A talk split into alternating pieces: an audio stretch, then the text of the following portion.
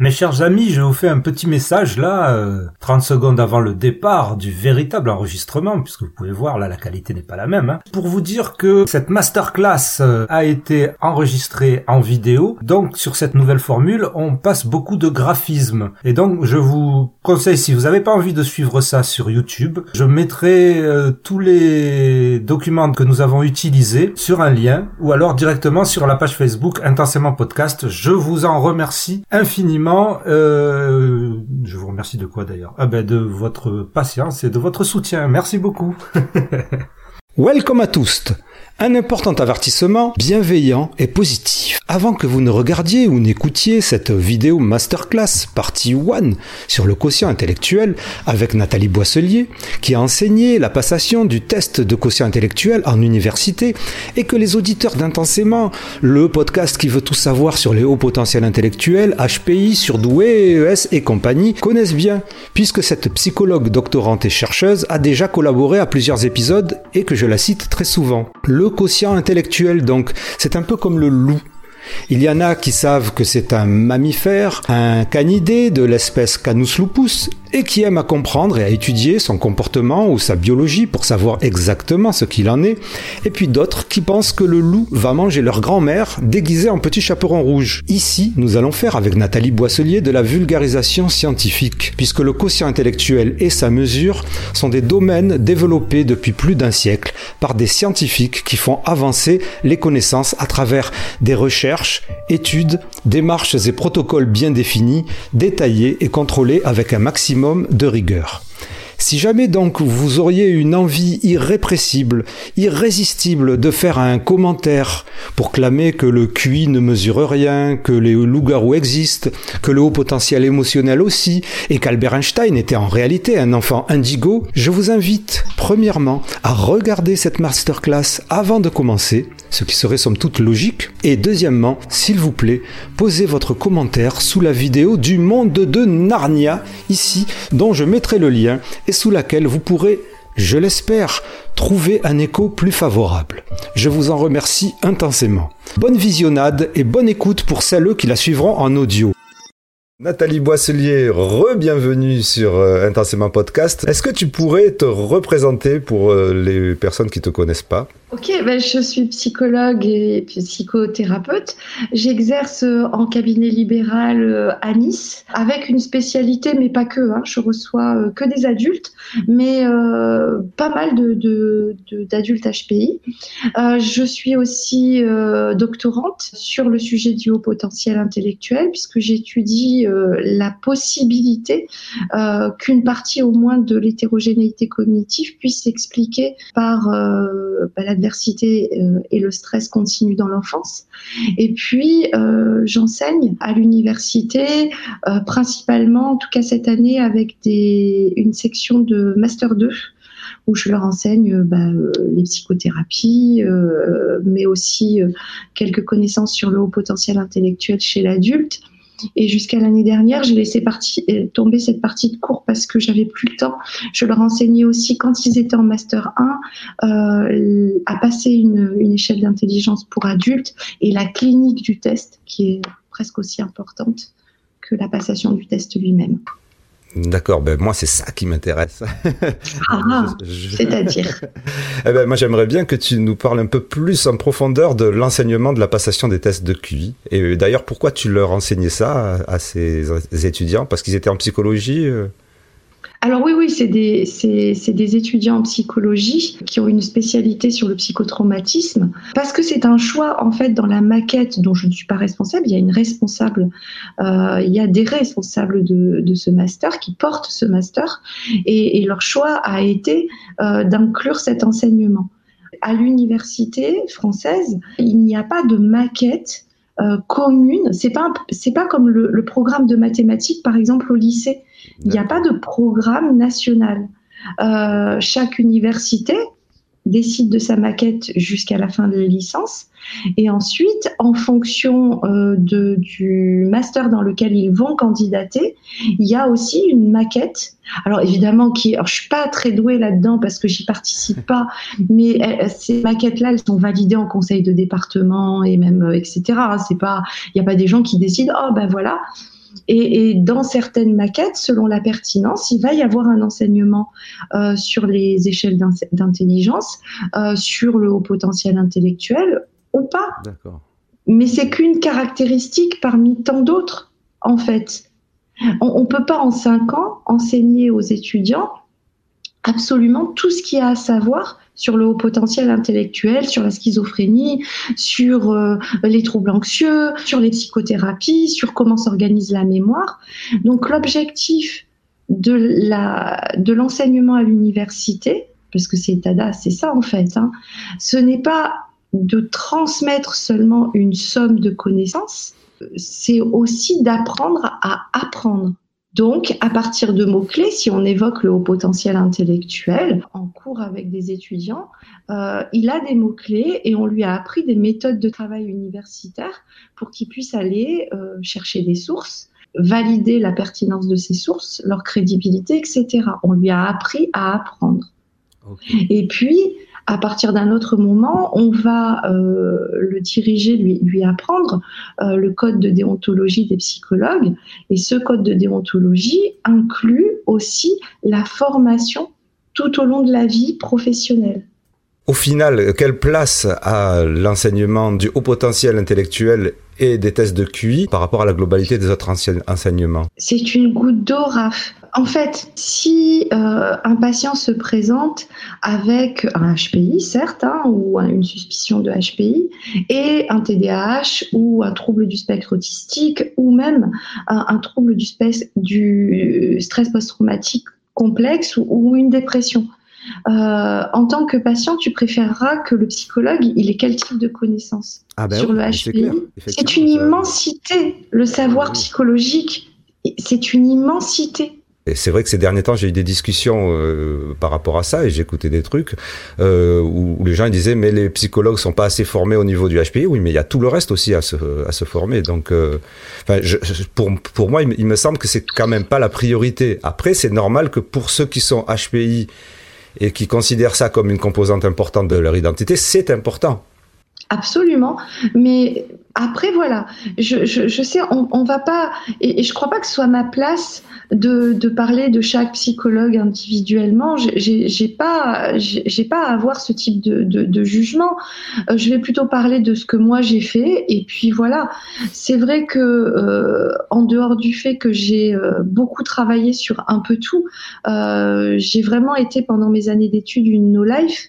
Et, encore maintenant, je, travaille beaucoup. Mais c'est vrai que comme ça m'intéressait, il faut être clair, euh, depuis mon master 1, mon, mon, mémoire de master 1 était autour du haut potentiel intellectuel, ma thèse est autour du haut potentiel intellectuel, j'ai orienté alors pas tous mes stages, j'ai aussi fait des, stages aux urgences psychiatriques, euh, en EHPAD, etc. Mais j'ai aussi fait deux stages euh, qui avaient un lien avec le haut potentiel intellectuel un en, école Montessori où on, a, peut avoir euh, pas mal de petits tout qui, qui, qui sont concernés, euh, un autre dans un service euh, à Marseille qui, qui, ne fait que de l'évaluation neuropsychologique, pas seulement pour les hauts potentiels, hein, de l'évaluation neuropsychologique, parce que ça, ça m'intéresse aussi pour, pour, pour, tout. donc voilà à chaque psychologue d'être en règle avec son éthique, c'est tout. Oui. Et donc il n'y a pas une euh, je sais pas euh, comment on pourrait appeler ça. Il n'y a pas un dogme précis qui est enseigné sur le sur l'HPI. Non. Non. Mais, mais vous pouvez sortir de l'université et, et, et, honnêtement, j'ai pas forcément un problème avec ça. Hein. Sans avoir eu un cours de 4 heures sur les TOC, ça peut ou ça peut pas. Mais on vous a appris à apprendre. Si vous prétendez être psychologue, euh, ben, euh, vous, soit vous vous êtes penché vous-même durant vos études euh, sur les, les, troubles obsessionnels compulsifs, soit dès que vous avez votre premier patient qui a un trouble obsessionnel compulsif, vous passez une nuit à les étudier. Ah, je, je, attention, hein, je, voilà. Moi, il m'est arrivé d'avoir des problématiques apportées par des patients qui sont relativement rares. J'ai réétudié oui, Parce que c'est rare. D'accord. Voilà. alors, et alors au, niveau de, au niveau de l'enseignement des tests de QI, euh, hein donc c'est pas au niveau des hauts potentiels intellectuels que tu leur enseignes pas. Ce que tu leur enseignes, ça, c'est euh, enseigner ben la des tests de QI En général, Bah oui. pour une, une évaluation Bah oui. neuropsychologique générale. D'accord, ok. Alors selon toi, pourquoi passe-t-on un test de QI?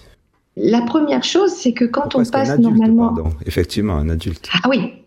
Parce que pour les enfants, globalement, souvent, ça va être des objectifs éducatifs. Mm. hein, euh, qui vont être liés à, du- à un saut de classe, comprendre des difficultés, etc.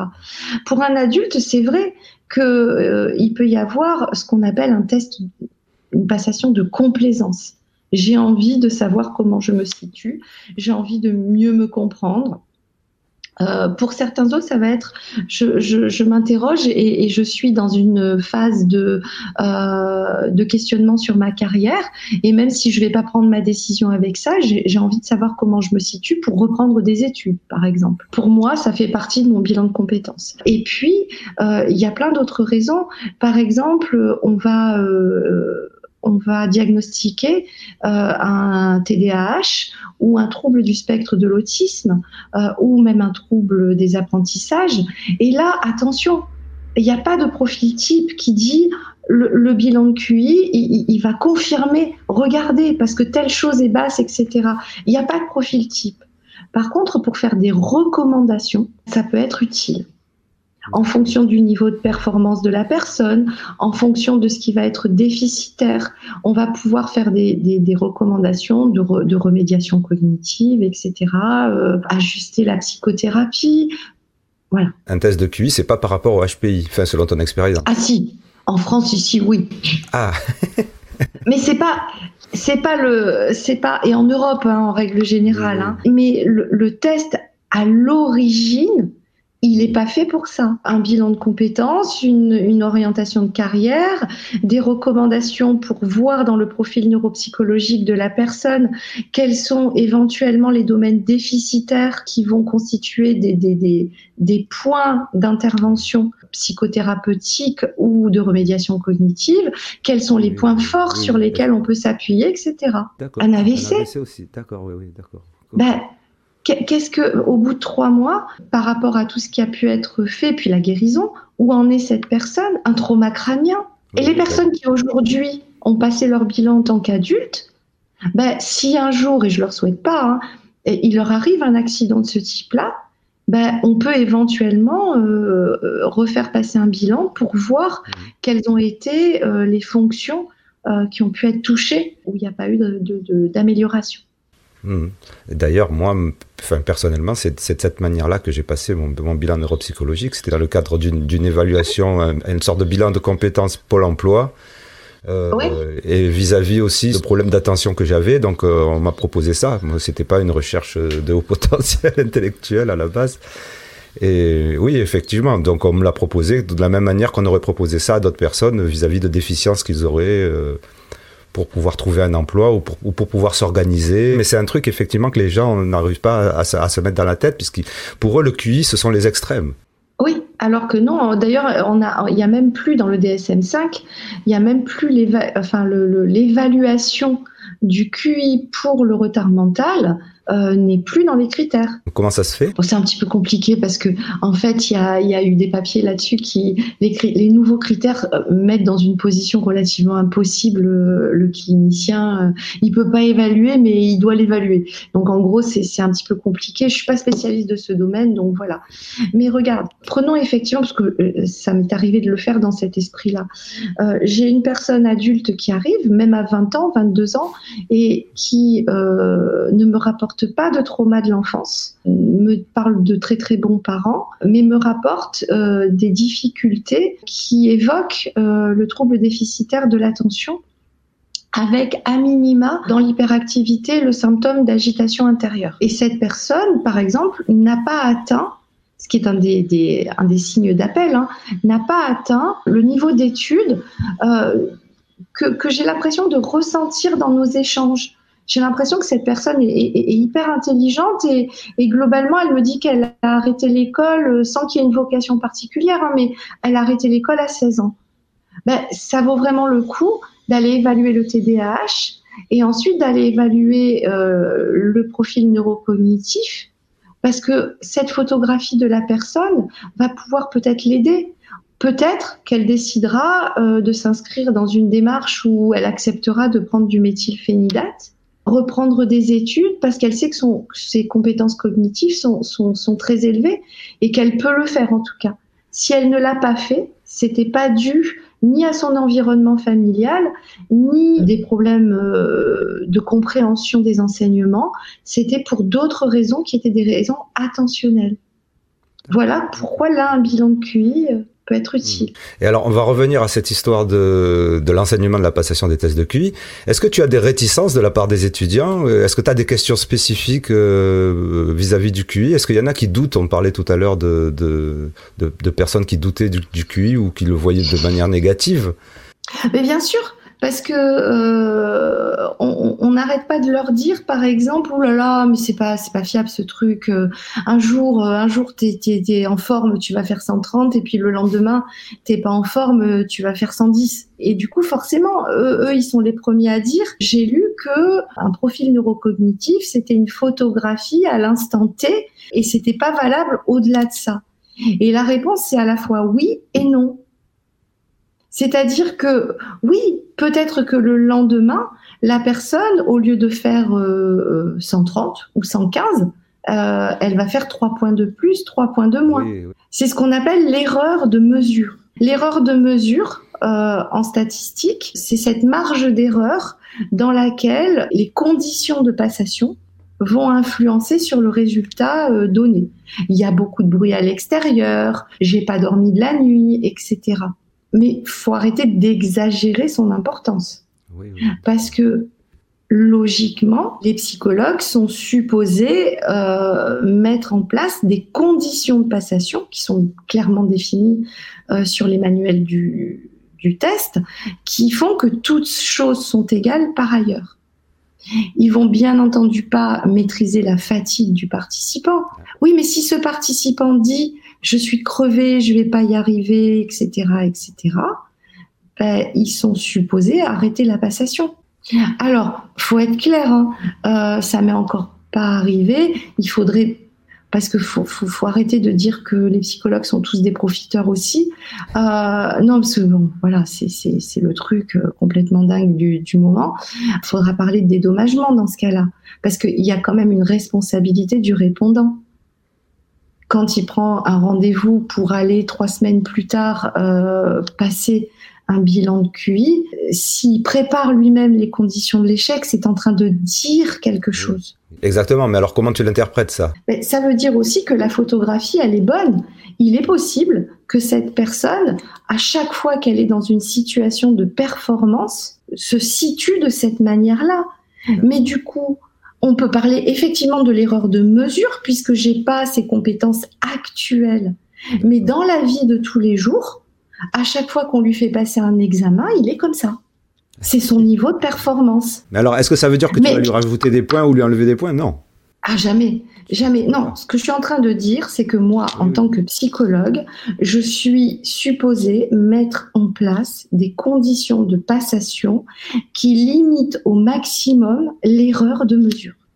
Oui. C'est mon job. Tout est écrit dans le, dans le manuel. Pas ça. Ok. Voilà. La lumière, le positionnement.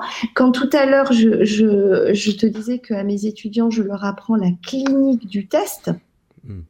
C'est ça la clinique du test aussi.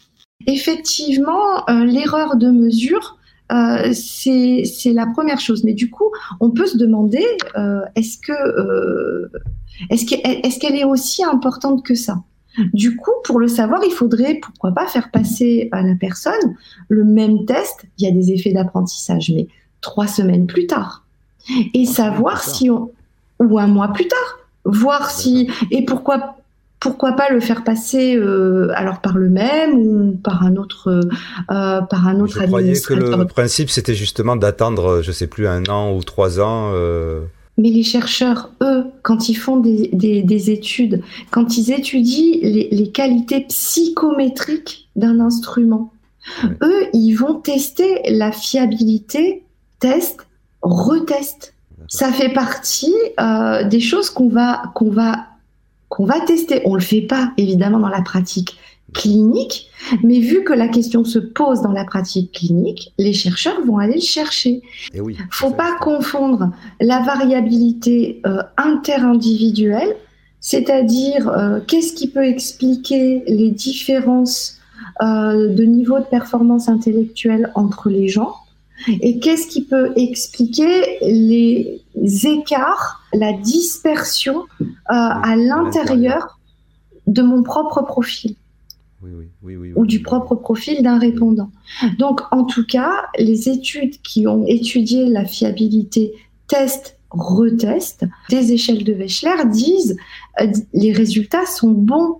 Ce test est fiable. Il y a une bonne invariance des scores entre les deux passations. Même à un âge, genre même à l'adolescence. Mais ça, c'est encore autre chose. Alors oui, parce que du coup, quand on fait, quand on travaille sur la fiabilité test-retest, euh, ça va être quelques semaines. Et c'est les qualités la psychométrique. Euh, on peut aussi se demander cette fameuse erreur de mesure si du coup cette personne, elle passe le, un autre test d'intelligence. Est-ce qu'elle va se situer à peu près pareil? D'accord, oui, oui. Ça, Et par exemple, si je lui fais, bah oui, si c'est pas, si c'est pas fiable mon truc, quand je lui fais passer une, échelle de Binet, par exemple, de Stanford Binet, ben, euh, quelqu'un qui a 100 va être à 130, quelqu'un qui a 110 va être à 80, etc. Ben, là aussi, il y a de très très bonnes corrélations entre les différents tests de QI validés, les, les tests neurocognitifs validés, et du coup, il y a ce qu'on appelle une bonne fiabilité concurrente. Fichtre. Après, est-ce que c'est stable au cours de la vie? Et je crois que l'erreur souvent, c'est d'oublier de quoi on parle, d'oublier la mesure elle-même.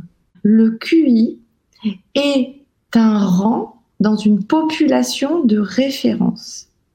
Si je dis à quelqu'un qu'il a un QI de 120, ça veut dire que son niveau et que son QI euh, est cohésif hein, et qu'il il est représentatif de son fonctionnement intellectuel, ça veut dire que cette personne, elle a un niveau de performance intellectuelle qui est en général meilleur que celui des personnes issues de sa culture et de sa tranche d'âge. Eh oui, eh Donc, si quand je lui dis ça, elle a 20 ans, il y a d'excellentes chances, parce que ça aussi, ça a quand même été testé, qu'on lui redise la même chose, il y a notamment des papiers de Derry, quand elle aura 70 ans.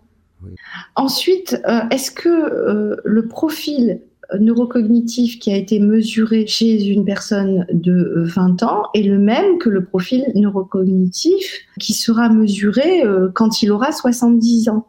Hmm. Mais pour le coup, non. Parce qu'il va y avoir, mais il faut pas l'exagérer non plus, hein, il y a des effets du vieillissement qui commencent à devenir vraiment sévères euh, sur beaucoup de domaines euh, passés 70, euh, 75 ans, parce que toutes les fonctions neurocognitives ne, déclinent pas de la même euh, manière.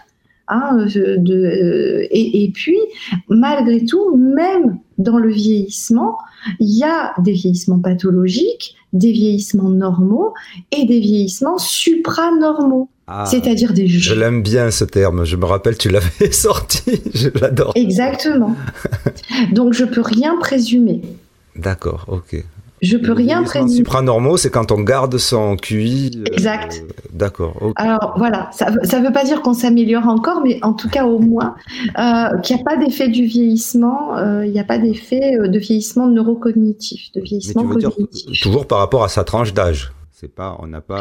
Par rapport à sa tranche d'âge, euh, je l'ai pas préparé cette fois-ci parce qu'il est de mauvaise qualité mon, mon, document. Mais quand on regarde des courbes euh, de vieillissement, à tout, à tous les, c'est-à-dire que tu vas mettre deux courbes, une courbe de gosse de la tranche d'âge euh, des 20-30 et une courbe de gosse de, de, de la, de la tranche d'âge des 60-70. Euh, Mais tu vas avoir toujours une partie qui se chevauche. C'est-à-dire qu'il va y avoir une partie à n'importe quel âge euh, des 20-30 qui aura, un, malgré le vieillissement cognitif, un niveau de performance inférieur à une partie des 60-70. D'accord, oui, oui, oui, oui. Donc, on est en train de parler de phénomènes complexes, d'une littérature dont j'ai j'ai pas fait le tour hein, de cette non non mais j'en ai pas fait le tour. Non mais alors si toi tu n'as pas fait le tour euh, ça me fait il faut faire attention. donc du coup il faut faire très attention avant de prendre sa plume ou son micro et d'écrire ou de dire des choses. Hmm. voilà. À plusieurs reprises j'ai dit je suis pas spécialiste de ça. Mes connaissances sont de surface. Voilà. Après, c'est vrai que c'est pareil. On pourrait dire oui, mais ton QI là, on te dit que tu as 130, mais en fait, tu es dans un intervalle de confiance. Oui, oui, entre 125 et 135, c'est ça? Alors, c'est 4-5 points. Hein. Oui. Ça n'a jamais été plus que ça. Donc, c'est 4-5 points. C'est plus ou moins 4-5 points.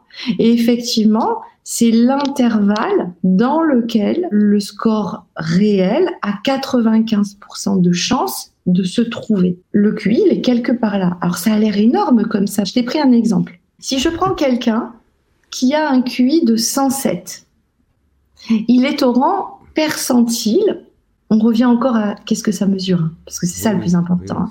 Alors QI 107, c'est le rang percentile combien? 68. C'est-à-dire qu'il y a 68% des gens...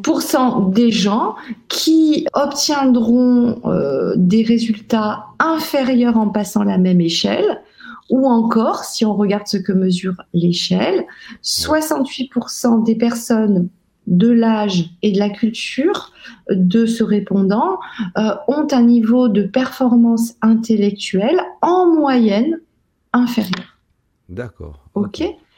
Mais là, l'intervalle de confiance, il est entre 102 et 112. Donc, la vraie phrase, c'est cette personne qui a un QI de 107 a en réalité, c'est en réalité une estimation, parce que dans les faits, euh, son QI se situe à 95% de chance de se situer entre 102 et 112. Alors 102 et 112, c'est beaucoup. Ah ben parce que à 102, le rang percentile, c'est 53. Eh à 112, le rang percentile, c'est 79. Eh c'est pas pareil, effectivement, si on me dit que mon niveau de performance, il est meilleur que 53% des gens, ou que mon, meilleur, mon niveau de performance, il est euh, meilleur que 79% des gens. Ben Alors oui, ça pose un gros problème. Sauf si on va dans les rangs supérieurs du QI. Pourquoi? Ah, Ça, c'est une bonne. Pourquoi? Ah, ben oui, c'est qu'est-ce que ça mesure Le rang percentile? Maintenant, je prends un QI 132. On est au percentile 98. Pour un QI 132, l'intervalle de confiance, il est entre 126 et 136. c'est beaucoup. On se dit c'est beaucoup. Hein. Mais en termes de rang percentile, euh, à 126, on est à 96 et à 136, on est à 98. Ah Donc, en réalité, avec un QI de 132, ça dit à la personne qu'elle est plus performante globalement, hein, qu'elle se situe dans la tranche des gens mais qu'elle, elle, au pire, elle est plus performante que 96% des gens. Au mieux, elle est plus performante que 98% des gens. Oui, oui, oui, oui. Il n'y a rien. Et pareil, hein, euh, si euh, on prend 130, l'intervalle là c'est 124-134 et on, on, oscille entre 95 et 98 au niveau des rangs percentiles dans la fourchette, euh, dans l'intervalle de confiance. Si quelqu'un est, est identifié à 124. Puisque tu disais 124. Il a du 130 dans son. À 124. Je crois que c'est à partir.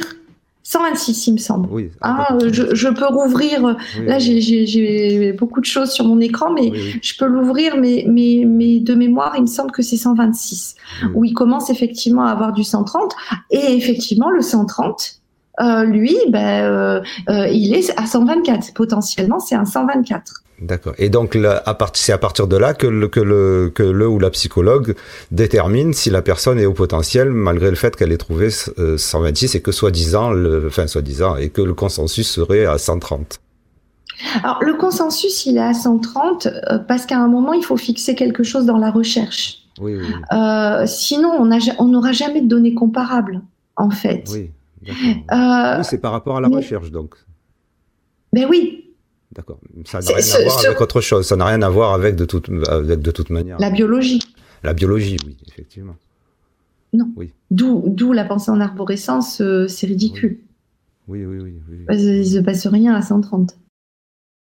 C'est quantitatif, c'est-à-dire qu'on est sur un continuum. Et on voit cette histoire de rang percentile ici. On voit que les personnes ici, entre 97, entre 130 et 160, on oscille sur 3%. Hein? Et même si on se met à 125, pour le coup, on oscille entre 95 et, et 100%. On voit bien là qu'on est sur un continuum d'intelligence. Et du coup, tout ce qu'on va observer va être quantitatif. Par exemple, ben, plus on a un QI élevé, plus on a de chances de réussir euh, ses études. Euh, J'ai vu euh, dernièrement une étude qui disait que euh, ce paramètre était plus important, c'est-à-dire était au-delà de la persévérance et, et- et de l'entraînement. C'est-à-dire que si je prends trois paramètres, le QI, la persévérance euh, et, et la motivation, voilà, euh, celui qui va, alors les trois comptent, hein, mais celui qui va compter le plus des trois, qui va expliquer le plus de variance, ça va être le QI. D'accord, mais c'est Voilà. horrible. Ben, d'un autre côté, euh, c'est pas parce qu'il en explique le plus que euh, c'est ça, ça se joue à 5-10%. Oui, oui, oui. Donc on s'en fout en fait. Une personne extraordinairement motivée qui travaille va réussir. Mhm. Ouais. Et une personne qui a un TDAH et qui est à 132 QI, par exemple, comme moi, va complètement foirer sa vie professionnelle. C- ah, et pareil, ça dépend, encore une fois. Si l'environnement a fait ce qu'il faut pour que le TDAH soit compensé, pour que la personne, elle développe justement euh, la confiance en elle, la persévérance, euh, si elle est accompagnée pour prendre en charge son TDAH, elle va réussir. Mhm. Oui, oui. Et si une personne a un QI de 100, 105, euh, 110, s'inscrit euh, en médecine et fait l'effort considérable de travailler, de se plonger dans ses livres, elle veut être médecin, c'est sa vocation, ou juge, ou avocat, ou n'importe quoi d'autre, elle va l'être. Oui, mais là, comme dirait ton chat, tu me parles de 110, mais euh, qu'en est-il de, de 90 Je sais pas. Euh, C'est ça la question, parce que c'est là- c'est c'est en ça que je dis c'est horrible. Je sais pas. Ouais, ouais. Mais- Ah ben oui, mais d'un autre côté, euh, euh, c'est horrible. Euh, je sais, mais vraiment, il faut aussi le voir. Donc avec Molly qui commence à... Molly commente, elle devrait passer devant la caméra sous peu. La voici donc. Donc pour me sauter dans les bras. Mais après, le soleil brille vraiment pour tout le monde. Oui. Je veux dire, j'étais pas assez grande pour être mannequin. c'est vrai, ouais, c'est vrai. Comment ça c'est vrai? Comment ça c'est C'est pas juste. voilà. Non, mais c'est vrai. Non, non, mais c'est vrai que, et par exemple, euh, c'est pas tout le monde qui fait des performances athlétiques euh, de folie. Exactement. euh, Mais après, on rentre dans la philosophie. Moi, je fais ça quand, quand je fais passer des bilans de QI aux gens, c'est parce que je pense que ça peut aider à un moment donné. Euh, ça peut les aider à avancer. Si je pense qu'ils ont d'autres problèmes à régler d'abord, parce que ça les fera plus avancer de, de, de, de, de résoudre certaines problématiques euh, de l'enfance ou, liées, euh, voilà, je j'hésite pas une seule seconde à le leur dire et on travaille les choses dans l'ordre. Donc, faut sortir de après de plein de considérations qui, sont euh, euh, liées à chacun. Il y a des gens qui ont le droit de penser qu'on qu'on ne devrait pas mesurer ça. Il y a des gens qui ont le droit de penser que c'est idiot de se réunir euh, parce qu'on a un QI supérieur à 130. Ben je sais pas. Est-ce que c'est intelligent de se, réunir par euh, affinité politique, religieuse, euh, orientation euh, sexuelle, etc. Les gens ont envie, aiment bien être euh, de temps en temps, en tout cas, euh, se réunir sur quelque chose qu'ils ont en commun. Et, et, encore une fois, j'ai pas à en débattre. En tant que psychologue, je note que c'est courant. Oui, oui, L'essentiel, c'est qu'ils soient droits dans leurs bottes et qu'ils soient pas élitistes et qu'ils comprennent bien qu'on a, encore une fois, euh, jamais rien mesuré de leur valeur humaine, en fait, avec ce test. Ça, c'est bien voilà. dit, ça. Mais et euh, alors, et alors donc, on a mesuré si les gens sont contents de, QI? de...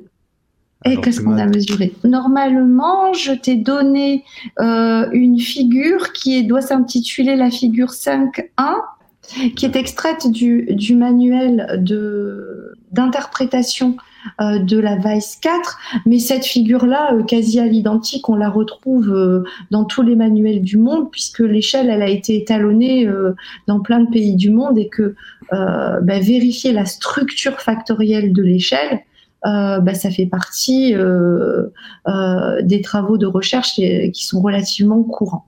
D'accord. Alors pourquoi est-ce que je ne comprends absolument rien à ce tableau? Et ben voilà. Euh, regarde bien.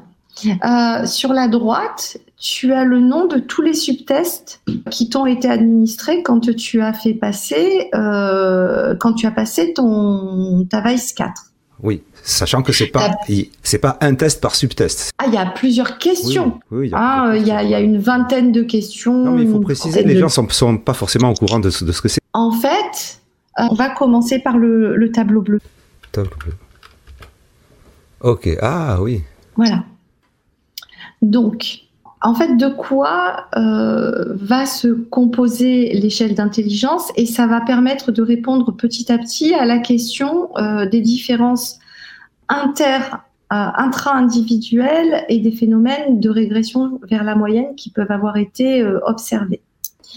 Quand une personne va aller passer euh, un bilan de QI pour ce qui concerne en tout cas la VICE 4, c'est-à-dire l'échelle d'intelligence pour adultes euh, qui s'adresse à des personnes entre 16 et, et- et 80 ans à peu près, euh, on va lui administrer un petit nombre d'épreuves, en fait, de tâches. Chacune de ces tâches comporte différentes questions qui vont augmenter en difficulté. D'accord, oui. Oui, oui. Plus on avance, plus la difficulté euh, dans un même subtest, dans une épreuve, va augmenter. Dans la deuxième partie, nous rentrerons plus en détail dans ces tableaux que nous allons décortiquer, ça promet. Et si vous voulez donc progresser dans votre connaissance, c'est là. J'espère que vous avez apprécié. Vous pouvez faire tout le tralala qu'il faut quand on apprécie. Je vous en remercie. Sportez-vous bien, bien intensément. C'est le podcast divergent.